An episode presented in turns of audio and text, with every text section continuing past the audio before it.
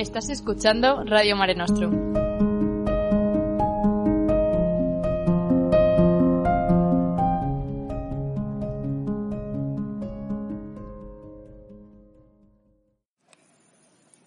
Es un día cualquiera.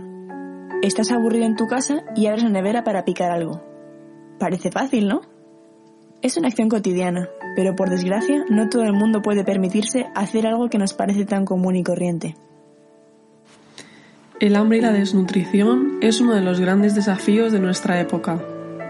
2.370 millones de personas en el mundo no tienen acceso a una comida adecuada.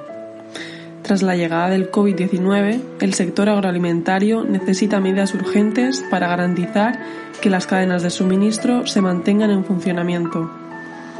Actualmente, 24.000 personas mueren al día debido a la desnutrición de las cuales 18.000 son niños. El objetivo principal de la ODS es intentar reducir lo máximo posible el hambre del mundo hasta conseguir que solo sea un problema del pasado. En las últimas décadas, el mundo ha logrado importantes avances con la desnutrición. Se ha reducido hasta un casi 40%, aunque actualmente más de 2.800.000 niños sufren estas condiciones.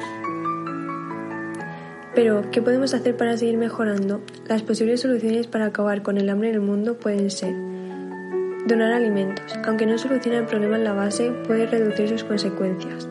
Colaborar con la ciencia, que camina de la mano para luchar contra la desnutrición y que siga tratamientos que pueden ayudar en casos críticos. Y por último, concienciar a la gente sobre el problema, para tomar medidas inmediatas.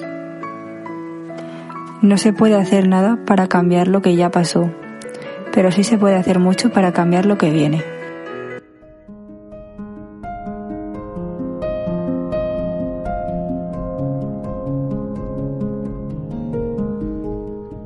Acabas de escuchar Radio Mare Nostrum.